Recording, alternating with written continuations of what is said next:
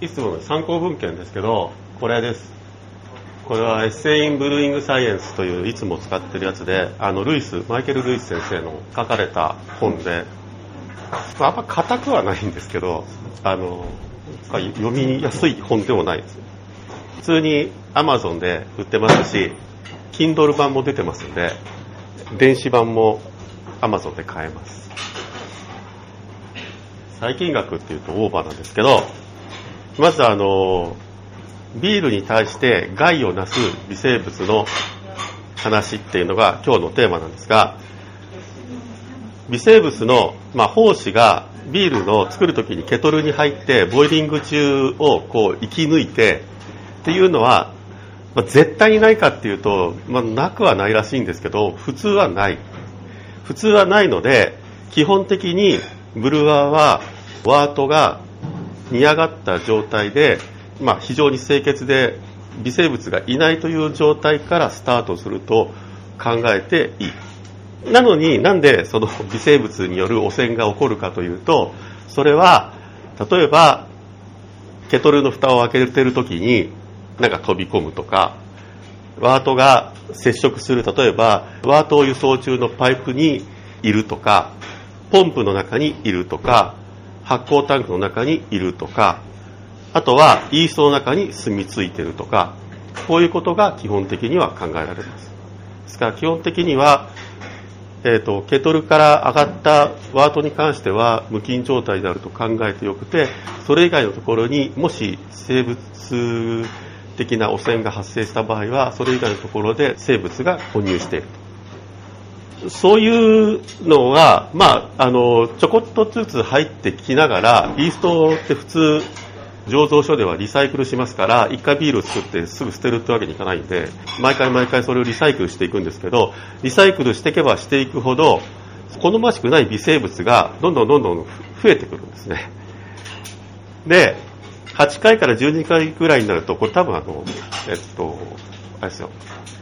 あのでかい醸造所ではどうか分かんないですけど多分マイクロの話だと思うんですけど8回から12回ぐらいになると不要な生物が次第に増えてきて、えー、なので基本的にはイーストはちゃんと毎回毎回モニターをしながらかつ定期的に取り替えなくてはならないです。であの日本のジビエラさんもイーストって定期的に取り替えてるとは思うんですがあれなんで取り替えるかっていうとへたるとか力が弱くなるとかっていう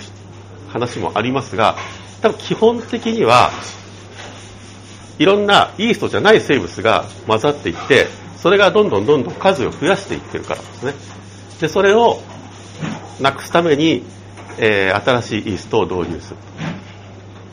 ビールの汚染自体は昔ほど頻繁ではないっていうのはその今はちゃんとした殺菌剤とかそういった、まあ、昔っていうのは例えば18世紀とかですよ。あのに比べてそれほど頻繁ではなくなっていましてそれはちゃんとしたテクノロジーがあってサイエンスがあってで殺菌剤やらシステムやらっていうのがちゃんとあるからですね。昔のビールの賞味期限っていうのはもう汚染されてて例えば酸っぱくなっちゃうとかそういうそれが賞味期限。だったんですが今はそういうことっていうのはあの、まあ、普通ありませんでどっちかっていうと賞味期限はフレッシュなフレーバーが消失、まあ、これもスタイルによるんですけども例えばピルスナを作ったとかペールエールを作ったとかっていう時にはやっぱりフレッシュなフレーバーが消えるところが賞味期限。ということになります。昔は腐るまでっていう腐るとか酸っぱくなるとかなんかそんなのが発生するまでが賞味期限。それはなぜそういうふうに現代ではその賞味期限があの要するにビールが腐らなくなったかっていうとまずは多くのビールが最終的な容器で熱処理をされ、まあ、パスチャライズをされるかもしくはパッケージ前にフィルターで、え、バクテリアが除去されるかそういった処理をしている。っていうのが一つ。それからブルーイングエクイプメントがよくデザインされていて強力な殺菌剤に耐えられるようになっている。っていうこれはどういう意味かなと思ってたんですけどかなり強力な殺菌剤とか洗浄剤とか使うようなことがあるんですけど、まあ、多分昔の木の桶とかだとそういうのって多分使えないような気がするんですよね。だから今のステンレスとかっていうようなパーメンターであってこそ清潔に保てるっていうのが可能に非常に簡単に可能になっているのでどうしても木のバットとかだとそれこそあの乳酸菌とかなんとかが木のあの中に住み込んでしまいますのでそういうのが昔に比べて現代の醸造テクノロジーではないですよね。ブルワーが多くのトラディショナルな醸造のまあちょっと危険な習慣を避けるようになったっていうのは今の醸造所だと例えばちゃんと手を洗うとか普通ですけどあの食品工場なんでそういうことをやってるわけですけど、昔の場合はそういうことは一切やらなかったし例えば普通がオープンファーメンターだったわけですよね。あの発酵中に蓋っていうのはなかったのが普通だったわけですから、まあ、そういうところにいろんなものを飛び込むっていうのはごくごく普通にあったわけででそういうのを今はほとんどの醸造所がクローズのファーメンターを使ってますのでそういう意味でも外界から遮断することによっていろんなものが飛び込まなくビールの中に飛び込まなくなってますね。あの用語の問題なんですけどこれは多分日本語ではあまり言わないんですけどあの感染するっていう人がいるらしい infection とか infected とかっていう人がいるらしいんですけど、まあ、この用語は間違っていて感染っていうのは生きたものが対象なんでビールが微生物でダメージ受けるのは感染じゃなくて汚染なんですよっていうのは書いてありましたでビールやワートは感染するんじゃなくて汚染されるんですまずワートやビールっていうのは微生物にとってとってもいい栄養源です。なんですが実際に発酵するときにはワートなりビールなりの液体中に酸素が存在しないとか非常に、まあ、特にラガーなんていうのは非常に低温であるとか要するに醸造環境は割とその微生物イースト以外の微生物を避けるようにはなってることはなってるんですね。さらに微生物はいろいろな困難が立ちふさがります、まあ、飛び込んでいったワートなりビールなりから栄養を取り込むためにはまずその競合相手がいるわけです。それもとてつもない数の。これはイーストですよね。イーストはこいつらはですねまずアルコールを作り出しかつ pH を下げ。でしかも酸素を全部消費し尽くしかつ栄養をたくさん取りながら飛び込んでったよそ者に比べてはるかにたくさんの個体数が。でそういうのと競争してなんとか生き残らなければならないっていうのが一つ。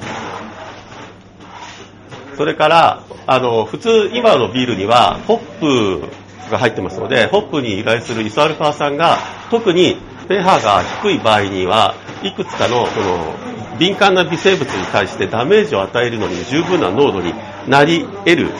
場合があってそういう自分に害をなす成分が入ってるっていう障害もあります。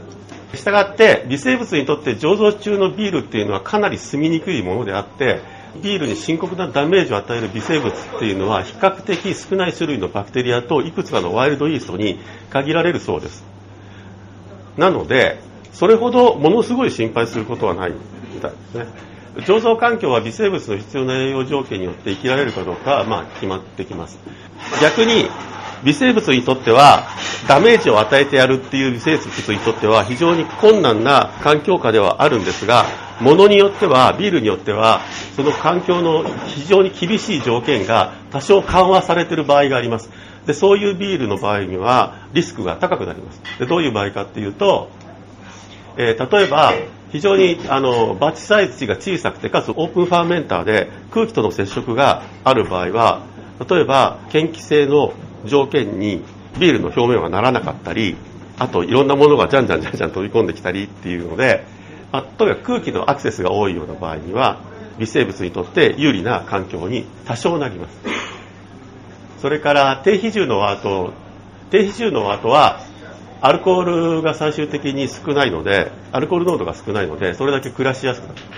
それからオールグレインの場合はペーハーに影響するらしい。それから、えっと、ホップレートが低い場合ホップがあんまり入ってない場合はやっぱり有害な成分が多少濃度が低い。より高い発酵温度。あのラガードと10度ぐらいで発酵しちゃうんで要するに冷蔵庫の中でに置いてあるようなものなんでそうそうはそのなかなかいろんな微生物が活動できないんですけどもエールだと20度近いところに置かれる可能性もあるのでそういう場合は微生物の成長が促進される可能性があります。それから低いピッチングレートや緩やかな発酵。でこれはイースト自体の個体数が少ないと競争相手が少なくなるので割と楽になります。さらに普通でない材料例えばモルトになっていないグレーンやフルーツをつかすとかシロップを使うとかスパイスを使うとかでこういったものはビールに対して栄養の面で何らかの影響を与える可能性がある。これは多分ほとんどあんまり関係ないと思いますね。で、まあ、そいつら自体が例えばそのフルーツを丸ごと投げ込むとかですね。そういうことをやると、まあ、一応そのそれに大量の微生物がついてはいるわけですから、まあ、そういうのが持ち込むっていう可能性があることはでそれを防ぐために、まあ、ある程度のプロセスを使わなければならないっていうのは例えば、えーと、フルーツビールはもうケトルの最終段階に入れちゃって多少その熱でなんとかするかフルーツをそのまま殺菌剤にジャポンってつけといてから入れるとか、まあ、そういうもんですよね。あともう煮てフルーツだけ煮て入れるとか微生物汚染は、まあ、低いレベルの汚染であってもフフレーバーをつける可能性がありますあんまりないんですが濁りとかあとこうゲルのようなものとか粘着物とかスライムって書いてありましたけどとか表面に膜ができたりするようなことがあります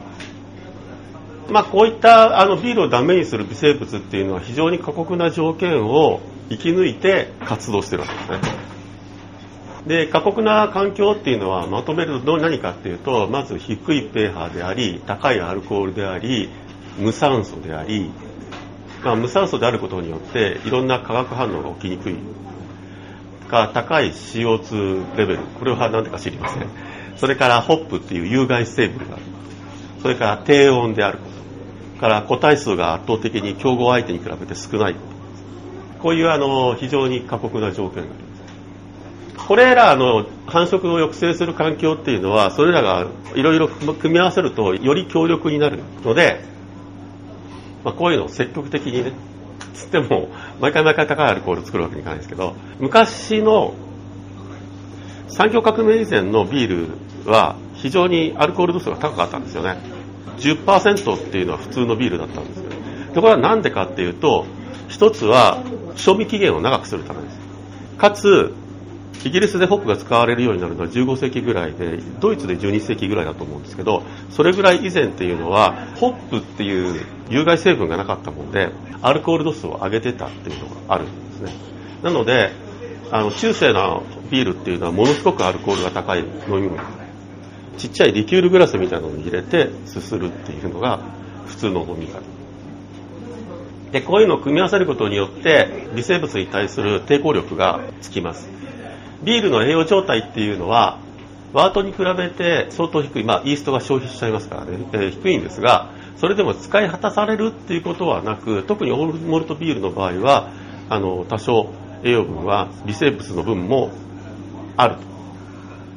それらはそあの有機体がそのような状態下でも摂取できることができる有益なアミノ酸であったり糖分であったりあと特にグルカンデキストリンとあとペント酸っていうのはあのペントースっていう五炭糖類の重合したもので細胞壁の主成分になるそうなんですけど、まあ、そういった糖類ですねを含み、えー、かつ窒素化合物とかビタミンとかミネラルとかっていうのがビールやワートの中にはたくさん入ってますからそういうのを微生物は直接摂取することが可能です。幸いなことにですねそういう過酷な条件を乗り切ってビールにダメージを与えるような生物っていうのはあ比較的少数で飲んだら一発で病気になるような凶悪なやつはいないそうなので強烈な毒ができるっていうことはまあないこれはよくある選別法なんですけどビールに有害な生物に限らない気がするんですが、まあ、一応あのグラムポジティブとグラムネガティブっていうものにあの微生物が分類されます。これはグラムっていう人が考え出した染色法で染色してそれが染色されるか色がつくかつかないかによってなんか細胞液のなんとかがなんとかかんとかが影響してついくやつとつかないやつがいるらしいんですけどそれで選別法っていうのがあってでもブルワリーでグラム染色を毎回毎回やってる人っていうのは多分ほとんどいないのであんまりグラムポジティブネガティブっていうので実際に検査をすることはない。けどまあ一応分類としてはグラム染色法によって分類される2種類があります。でまずねグラムポジティブの有機体生物で最も代表的にビールに対して害を与えるのは乳酸菌とワイルドイーストです。でこの乳酸菌とワイルドイーストが最も一般的でよくある重要なビールに有害なものです。でグラムネガティブなものによるダメージは比較的珍しいですがほとんどの場合は発酵の初期段階に限られます。なんでかっていうのは後で出てきます、まあ、醸造のテキストにはあの世の中にもうブルワリーにはこんなそのいろんな有機体が微生物が、えーと、ブルワリーの中にはすごいたくさん存在してるんだぞっていうようなことが書いてあるかもしれませんが実際にはそのみんながビールに害を与えるような微生物ではないっていうのを、まあ、一応覚えておくんですね。まずグラムポジティブグラムポジティブビアスポイラー。あのこれはビールを悪くするやつって日本語で書いちゃってもいいんですけどなんとなくしっくりくる日本語がないんで、えっと、スポイラーの、まあ、一応カタカナでスポイラーって書いてますけどグラムポジティブで最も代表的なものは乳酸菌です。で乳酸菌は、えー、ビールにのホップに対して十分抵抗力があってで、えーと、国旗っていうあの球状の形をした球菌。これはあの代表的にはペディオコッカス。それと肝菌っていう長細いよくあのヨーグルトのコマーシャルで出てくるんですけどラクトパチルスがいます。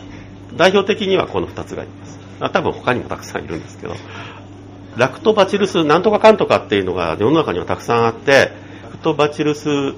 ブレビスっていうのとラクトバチルスカゼイっていうのは最も一般的なロッドっていうのはあの肝菌ってことですね。棒状の菌っていうことです。でペディオコッカスはあのダムノサスっていうのがまああの非常に、えー、重要なビアスポイラー。ですあのラクトバチルスカゼイっていうのは聞いたことありますよね。えーと、乳酸菌カゼイシロタ株っていう要するにヨーグルト。あれです。で、まあ、絶対ではないんですがペディオコッカスが低温で成長するのでラガーで問題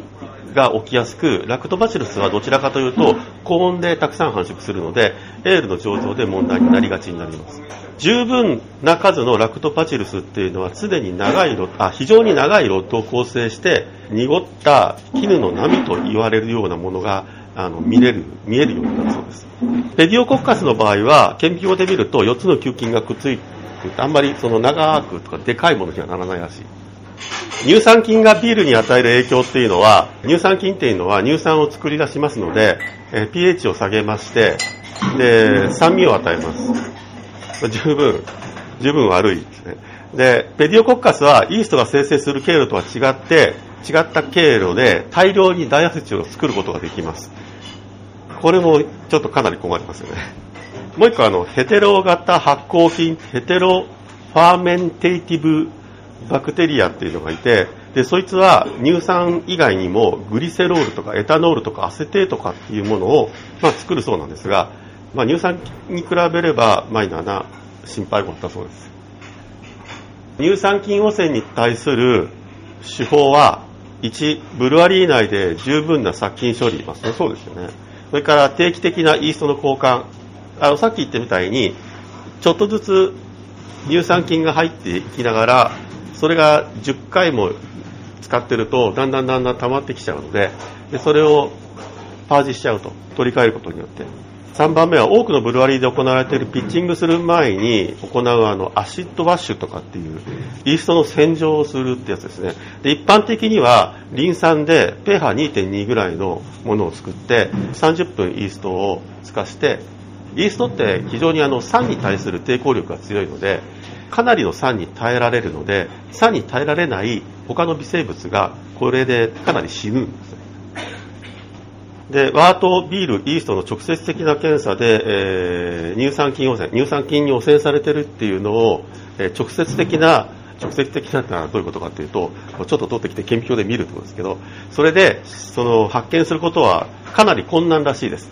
っていうのは乳酸菌はかなり少ないポピュレーションですね。個体数でもう問題が起きうるので汚染を突き止めるためにはいろんなとこからいくつもいくつもサンプルを取ってきては調べてみないとわからない。でもしすごいたくさん乳酸菌がいたらわかるんだけどあいるなって分かるぐらいになってるともうすでにそれは売り物にならないのでダメですと。えワートビールのサンプ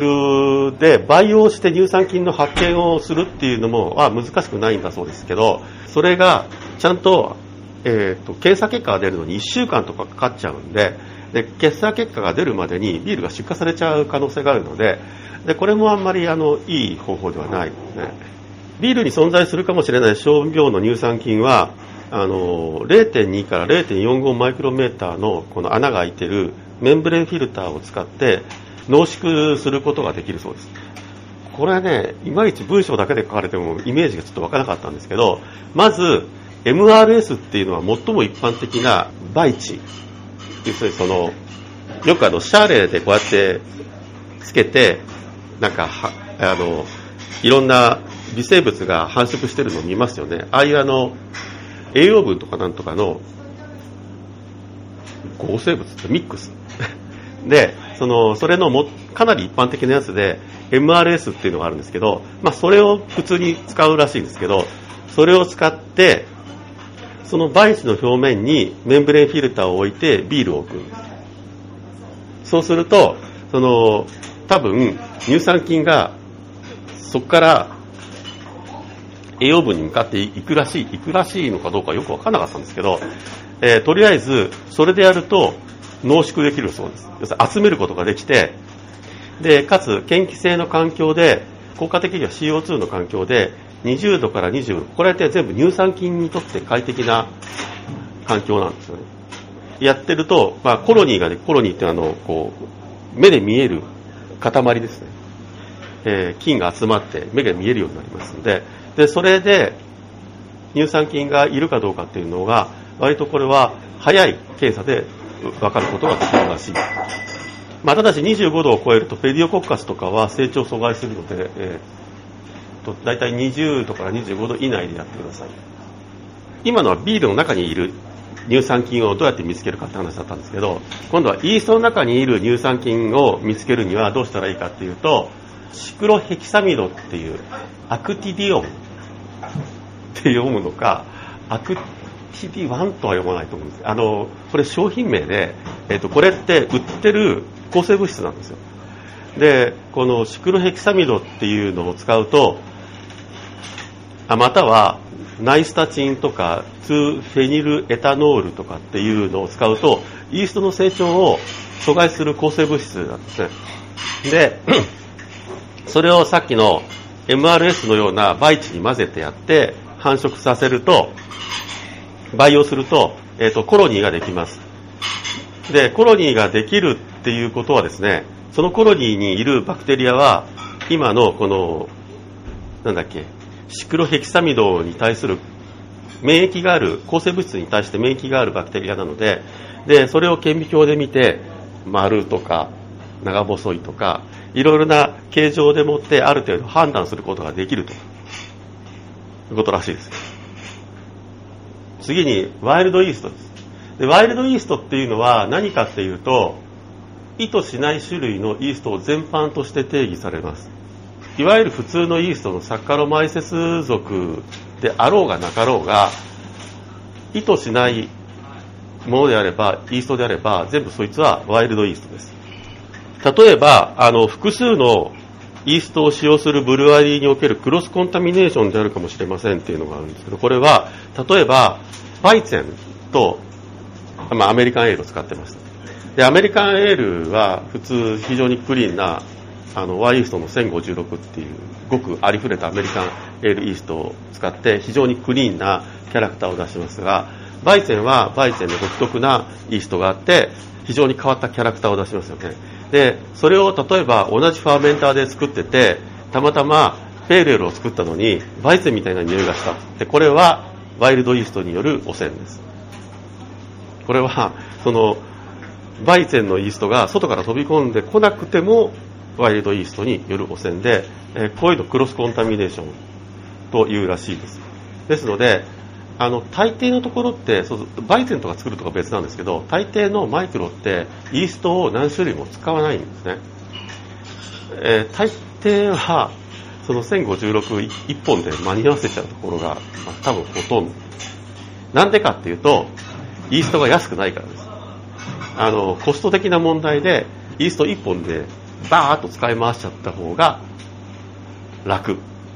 イーストって例えば、その、まあ、バイセン作るなら作るで買ってきていいんですけど、バイセンもペールエルも年がら年中作ってればいいんですけど、バイセン例えば年に2回作って終わりですとかって言っちゃうと、もうそのイースト次の年まで取っとくわけにいかないですから、それでもう無駄になっちゃうので、非常に高いビールになっちゃう。そういうのはあんまりしない。で、なので、まあ、ベルジャンとか作ろうっていうんだったら話は別なんですけど、とかベルジャンを作ろうとか、バイセン作ろうとか、あとなんだろうな、ぐらいですよね。あとは、だからその、たとえブリティッシュエールだろうが、バーレーワインだろうが、アメリカンエールだろうが、みんな、あの、アメリカンエールイーストで間に合わせちゃうところが大抵とこでで、そうすると、ちゃんとしたそのキャラクターを持ってないことになっちゃうんで、あの、あんまり消費者的には良くないんですよ。昔よくあった話は、バイセンっていうのはすごく、あの、キャラクターが強いので、で、バイセンを作ってるところで、他のスタイルを作ってても、みんなバイセンっぽくなっちゃうっていう話があったんですけども、まあそういうのはクロスコンタミネーションですね。で、これは発見も取り、まあ、発見は割と簡単かもしれないですけど、取り除くことがとても難しいので、まあ、このようなブルワリーでは厳格な予防措置を取る必要が、もっと深刻なのは、サワーエールを作るところですよね。ベルジャンサワーエールとか作ろうとするとか、例えば、ベルリナバイスを作ろうとして、そいつはもう、あの、意図的に乳酸菌入れちゃいますから、ラクトバチルスを入れちゃいますから、そういう場合には、それが、例えば、ペルエルのところに混ざっちゃったら大変なことになっちゃいます。で、そういう場合は基本的には、まず、ファーメンタを分けるのは当然として、あとは、うんと、ファーメンターから、例えば、ファーメンター2機ぐらいを、バイセンなりサワーエールなり専用にする、して、で、そこのラインも全部その専用にして、他のビールには一切使わないようにするとか、そういうことは多分必要です。コロラドのフォートコリンズにあるニューベルジャンっていうところでサワーエールを作ってるんですけどそこはそのサワーエールだけのためにあの木の、まあそれまあ、木木だからっていうのもあるんですけど一応それ専用のファーメンターが全く別にあるワイルドイーストによる汚染はそれが本物のイーストとそんなに変わらないことをやることもあるので実は気づかないかもしれないけど頻繁に起こってるかもしれない例えばアメリカンペールエールを作って、アメリカンペールエールができて、あ、別に普通にできちゃったなと思うんですけど、実は意図してないイーストがちょこっと混ざってるかもしれないんですね。でもそいつが極端にひどいことをしてないとわかんない。なので、実際にはワイルドイーストによる汚染っていうのは、本当は頻繁に起こってるかもしれないんですけど、あの、それはわかんない。本当にわかんないんだったら別にいいんですけど、ワイルドイーストの兆候を調べることによりその存在を認識することができます。例えば、フレーバーがなんか違うとか、ペーハーが違うとか、成長率が違うとか、発酵率が違うとか、発酵が早いとか遅いとか、あ、フラキュレーションが遅いとか、最終比重が妙だとか、まあ、そういうのをあの調べて、ワイルドイーストが何らかの悪さをしてないからという兆候を調べる。レアなケースとしては、ワイルドイーストがキラーファクターを生成して、本来使っているイーストを全滅させてしまうこともあるそうです。全部取って代わられちゃうこともあるらしい。ワイルドイーストに関連するオフフレーバーは通常のオフフレーバーであります。普通のサッカロマイセスの可能性がたくさんあるので、えー、そういう場合は、ワイルドイーストとはいえ、作るのはごく普通のビールイーストが作るように、エステルだったり、アルコールだったり、まあ、アシディックだったり、サルファリーだったり、そういったものが普通にできるんですけど、ただ、そいつが意図したやつよりも強調されているとか、そういうことがあったり、例えばダイアセチルが大量に作られていたりするような場合があったりすると、ワイルドイーストの可能性がある。とはいえ、典型的なワイルドイーストのフレーバーは薬品のような、フェノリック、包帯のような、クローブのような、まあ、これはビール内のフェノール酸、例えばフェルラ酸の脱酸素反応により、その 4VG って4ビニールグアイアコルっていうあの、バイセンのクローブライクなキャラクターの元ですね、のようなものができるために、こういったキャラクター、フェノールですね、要するにフェノールが発生するために薬品っぽいものになる可能性があります。でも逆に言うと、その4ビニールグアイアコルっていうのは、バイセンでは必要なキャラクターなんですね。で、ワイルドイーストのコントロールは厳格な殺菌処理と定期的なイースト交換に依存します。これは全くあの乳酸菌と同じ。えー、ワイルドイーストにはサッカロマイセスとそうでないものがあります。でサッカロマイセスでないよりサッカロマイセスの方が同族のために似通っていると思われます。で、サッカロマイセスかどうかっていうのは、まあ、いろんなテストの方法があって、それでやろうと思えばできる。まあ、絶対ではないけどできます。えっ、ー、と、それがうまくいくかうまくいかないかっていうのは、その、ワイルドイーストと本来のイーストの、あの、個体数の比率だとか、その、ワイルドイーストの特性だとか、えー、いろいろあってでそいつらはブルワリーではいくつかのテストを実施して、まあ、自分の環境に合わせたようなものを使っているでワイルドイーストの検出は直接顕微鏡で観察するのがするほど単純かもしれないという話があってイーストはサッカロマイセス属以外に36の属があるそうであ全部で37の属があるそうでそれぞれの形とかサイズとかっていうのが非常にバラエティに富んでるそうなんです。であの多くのワイルドイーストは丸っこくて丸っこくて太っている普通ののサッカロマイセス、えーと、ビールのサッカロマイセスに比べて、えーと、小さくて、えー、痩せている。のでもし結構たくさん数がいるとしたらそいつは見るだけで分かってしまう。ワイルドイーストはイーストに比べてきつい環境下でも容易に成長することができる。あのーなんかのワイルドイーストだったっけな、あの、普通ビールのイーストって、グルコースと、えー、マルトースとマルトトリオースっていう、3糖、糖が3つ結合した、そこまでしか発酵することができないんですけど、ある種のワイルドイーストは、それよりもさらに上の複雑な糖まで発酵させることができて、で、なんだかっていうワイルドイーストが発生すると、超ドライなビールができてしまう。と糖という糖を全部食べ尽くしてしまう。というようなことも。リジンってアミノ酸ですね。アミノ酸の媒体は窒素供給源として多くのワイルドイーストを援助することになるそうです。うんこれは何を言いたいのかいまいちよくわからなかったんですけどそれから多くのイーストは銅とクリスタルバイオレットで成長が抑制されやすいあのクリスタルバイオレットっていうのはさっきのあのグラム染色の染色に使う染あです色素です。と銅っつってもあの銅イオンですよねきっとね。したがって銅とクリスタルバイオレットでも成長してる、まあ、かなりの濃度であるにもかかわらず成長ししていると思われるものがあるとそいつはワイルドイーストだと思っている。それからワイルドイーストはさっきのあれですね。あのシクロヘキサミン商品名薬師ジオン。でこれはあのイーストやカビに、えー、を制御する抗生物質なんですが、まあ、それに敏感でないものが、まあ、結構いてで適当な低レベル 5mg パーキロリットルぐらいであれば成長が可能であると。だからそれを 5mg パーキロリットルぐらいの濃度で抗生物質を入れてやってまだ成長するようだとワイルドイーストありましょう。から異なるイーストのコロニーはペーハーの主役であるブロモクレゾールグリーンで異なる特徴を示すので区別することができるそうです。シクロヘキサミドのプレートにイーストを広げると白いコロニーと緑のコロニーができる。で緑のコロニーは白いコロニーはワイルドイースト。で緑のコロニーは普通のイーストらしい。まあただそんなにはっきりパッと分かるような例は稀だそうです。それからワイルドイーストはイーストに比べて小さいコロニーを作る傾向にあるそうです。まあね個体が小さいって書いてありましたからねその前に。エールイーストのラガーイーストによる汚染。要するにエールイーストの中にラガーイーストが混ざっちゃって汚染された場合ですね。の場合は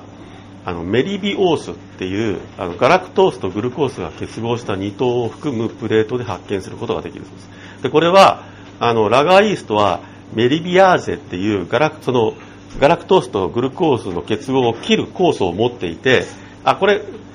メリビオース自体はエールイーストはそいつを食べて成長することができないんですけどラガーイーストはこいつを食べて成長することができるのでこの糖を使った培地で培養してやって成長すればそいつはラガーイーストが入っているということが分かるえ逆にラガーイーストのエールイーストによる汚染はラガーイーストのあ成長ですね成長の上限温度っていうのが32度ぐらいなんだそうでで、それぐらいにしておいて培養するとわかる。エールイーストは32度でやってもコロニーが作れる。ラガーイーストだけだったらコロニーができない。次にグラムネガティブのことです。グラムネガティブビアスポイラーは通常ビールを守っている抑制環境の崩壊を利用してビールをダメージするって書いてありますけど例えば酢酸を生成するバクテリアであるアセトバクターとかグルコノバクターとかっていうのは好気生物で要するに発酵してる時には無酸素状態で発酵しているのでこいつらは無酸素状態だとダメなんですね好気生物なので例えばビールがこぼれたり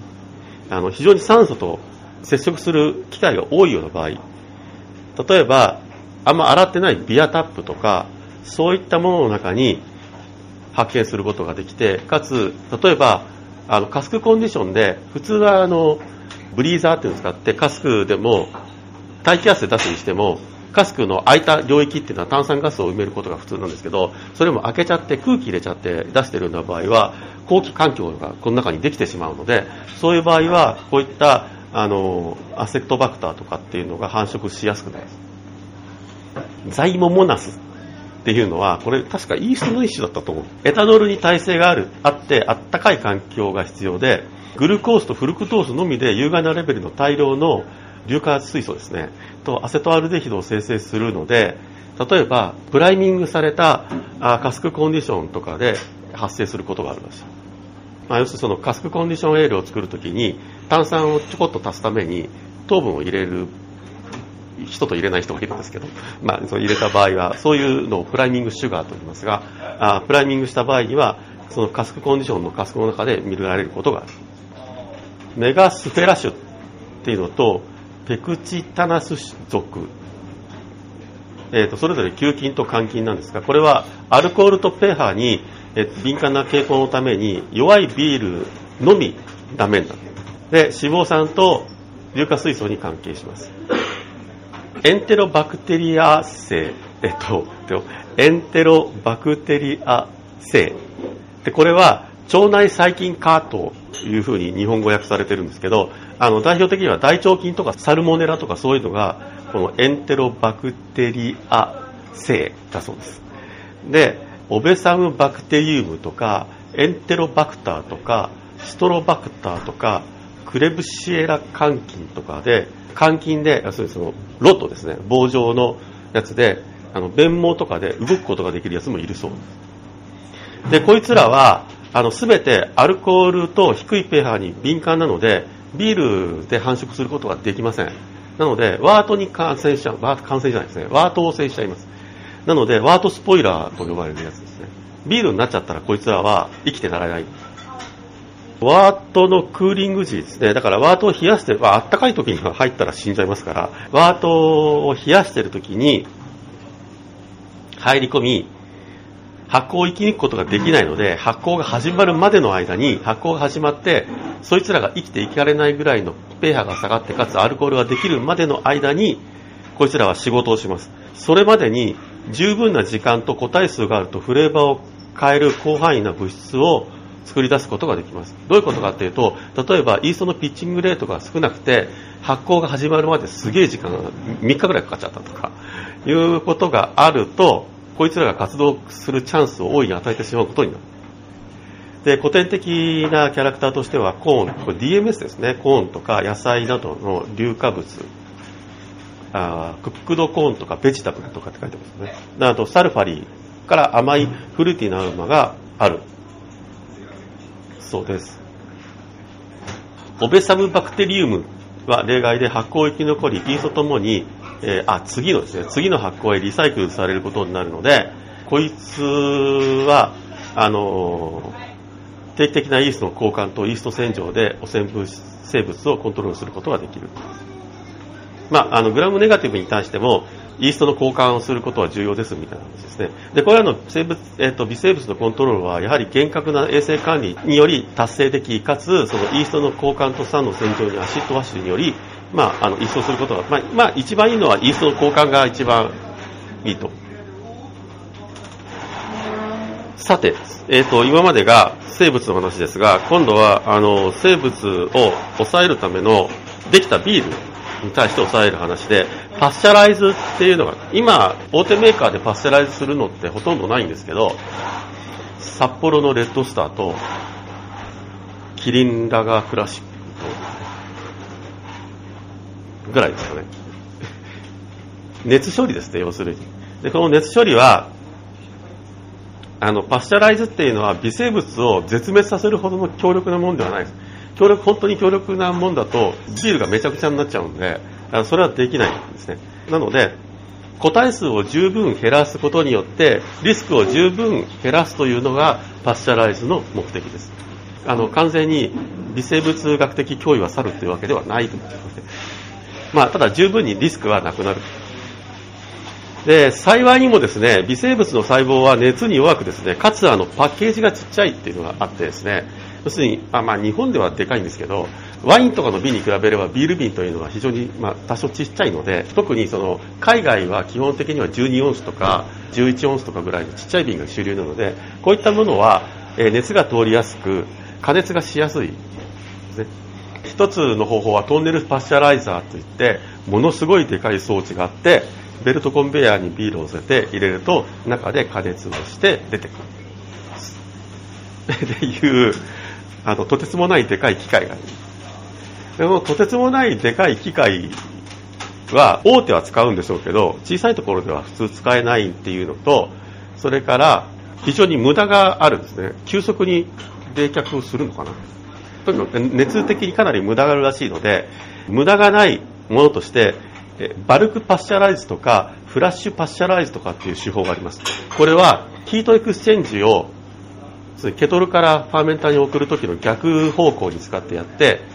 逆に温度を上げて上げてもう1個のエクスチェンジャーで急激に冷ますと。だから heat exchanger を2個用意してですね片方で急激に温度を上げて次に急激に温度を下げます。これをやると何がいいことがあるかっていうとまずケグでも pasteurize ができるんです。ケグがいくらなんでもあれをですね周りから温めて中まで温めようというのは無茶なのでできません。ケグで pasteurize したビールを用意するには flash pasteurize でビール自体を温めて冷やしてケグに戻すというようなことをやればできます。ただし、えー、とこれはあの欠陥がありましてトンネルパスチャライザーの場合はもう瓶に詰めた製品を流すわけですからそこから先瓶の中に変なものは入らない。でもフラッシュパスチャライザーで瓶詰めを作ろうとすると、パスチャライズした後に瓶詰めをやるわけですから、その瓶詰めの環境が非常に衛生的でないと何もならんわけですね。すいません、トンネルパスチャライズはその瓶に詰めてからそうです。そうです。瓶管そうです。あの、ベルトコンベヤー、実物は見たことないんですけど、ベルトコンベヤーにビールを乗せて、ガーッとトンネルの中を通っていって、その中で、えー、加熱と冷却をする。みたいですよ。もう一個有望なものがあって、一般的に有機体は圧力の上昇に敏感で、300メガパスカルの高圧では効果があるそうなんですけど、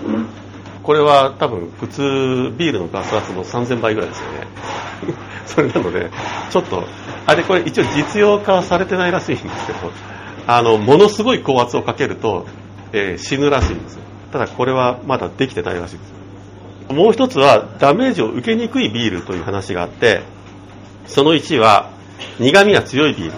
これはホップの成分のアルファ酸がグラムポジティブのバクテリアに対して効果があると思われてるからです。思われてるというか実際にあるんですけど、あの、昔は、昔はというかホップを使い始めて18世紀の頃は、これがすごい過大評価されていて、その、非常に長期保存するやつはホップをたくさん入れようみたいな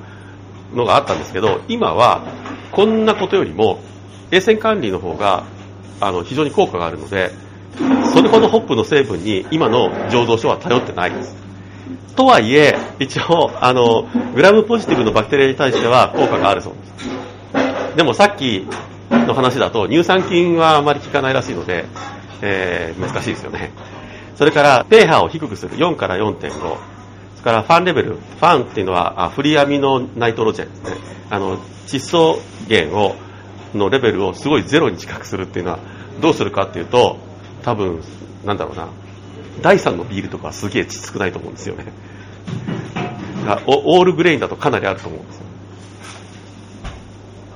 まあ、栄養分を減すってことですよね。それから、アルコール度数が高い場合もダメージを受けにくいですね。それから酸素が少ない、まあ、それはそうですね。酸素が少ない場合と、から二酸化炭素のレベルが高い場合、から炭水化物レベルが低い場合、炭水化物って何かっていうと、まあ、あれですね、糖ですね。ビールの中に残っている糖分のレベル、まあ、これも栄養素になりかねないので、洗浄と殺菌、クリーニングとサニタイズっていうのがあって、で、これはですね、えー、似て非なるものでありまして、洗浄と殺菌は異なる目的であり、かつ異なるテクノロジーで、え、混同してはいけませんということが書いてありました。洗浄は殺菌に先行してなくてはなりません。洗浄は微生物の温床になるような部分を除去するので、殺菌を効果的にすることができます。十分な殺菌は、その綺麗な表面で、に対してやんなきゃいけません。洗浄は、一般的には軟水、もしくはカルシウムを除去しますよって歌ってる洗剤を使ってやることだそうです。で、それにより、あの、ビアストーンの蓄積を防ぐことができる。まあ、ビアストーンができると多分それがまた温床になっちゃうんでね。洗浄は汚れの性質によって、まあ、マイルドなものから強力、まあ、その酸性で単にすすぐっていうのから始まって、あの、火星溶液を煮て、煮るとかですね、そういうようなところまであるらしいです。で通常ブルワーは使用後に設備を使用した後にすぐクリーニングをします。サニタイズの方は使用直前にやります。あということで以上。あのではテイスティングなんですが汚染したビールではなくてですね。でこれはあのクリーンなビールです。あ全然今の今日の話とは全く無関係ですよ。ダークマイルドです。ということで何かご質問は？はい。パスチャライズで、風味が変化しちゃうっていうはい。すると思います。だから、あの、する、するので、現代のそのマイクロブルワリーでは、ほとんどどこもしません。よっぽどのところでないと。えっ、ー、とね、アンカー、サンフランシスコのアンカーが昔やってたんですよね。で、今、アンカーって、あの、作るようになっちゃってないですか。あれの作るようになる前は、あの多分あのバスライズしてってあのあれのタイミングからしなくなったという噂があります。でそれによってリバティエールの味が劇的に変わりました。と思いますよ。フィルター。で現代はでかいあのまあアンカーぐらいでかいところになるとあのかなり高度なフィルターあまあでもしないだろうな。普通地ビール屋さんで使ってるフィルターってえーと、イーストの濁りを除去する程度であってそういうバクテリアを通さないほどのフィルターではないんですよねでなので実際には生物的な汚染っていうのはビールの中に入って出荷されてるのがほとんどなんですけどだからといってパステライズよりは賞味期限を、えー、2ヶ月とかって書いちゃった方が 楽っていうのもあるんですけど。そうですね。多分あの結構長いのかでね、地ビール屋さんでパスチャライズしてたっていうのはなくはないんですけど、あの、昔あった八千代ブルワリーっていうのが千葉にあったんですよ。やめちゃって、その設備がジョイフルホンダに行ったんですけど、そのそこはパスチャライズやっててこんこんな水槽にお湯を沸かせるようになってその中にビールをバーッと並べて茹でる湯煎をする。っていうのはやってます。でもやっぱりやっちゃうと変わっちゃいます米山と銀河高原がパスチャライズやってるんですか？ああややるかもしれないですね。すいません。バイズイーストが入るので逆に美味しくなっちゃったっていう。ああえっ、ー、と積極的に使うっていうことをやってる人はいますよね。旧白石館の庭さんの、なんか森で持ってきたやつとかっていうのとか、あとなんだっけ、田沢湖でしたっけ桜の、なんか、あれも、まあ、積極的に使う方向でやってますけど、それで美味しいものができるかどうかは、運任せですよね、まるっきりの。でそれは普通商業的な醸造ではなかなかやりにくいですよねそれよりはちゃんとイーストメーカー側が純正培養してその種以外が一切入ってないイーストからちゃんと立ち上げたやつで醸造する方が結果が想像できて安定した製品ができるというふうに思います。ま、もちろんあのランビックとかもそうですよね。ランビックもイーストをピッチせずにあの長年使ってるバットで使ってやると。あとはワイルドイーストじゃないんですけども、ワイルドイーストもあるのかな。例えばその乳酸菌を当てにしてるようなやつ、ローデンバハンのようなフランダースレッドとかはその木製のバットでその中に住み着いているラクトバチルスだったり、えペディオコッカスだったりレタノマイセスだったりそういったものを当てにしてああいう超酸っぱいビールを作るとかいうようなことはあります。たとえそのワイルドイーストが偶然混入して美味しいのができちゃっても次のバチでそれができるという保証がないのでなかなか商業的には難しいと。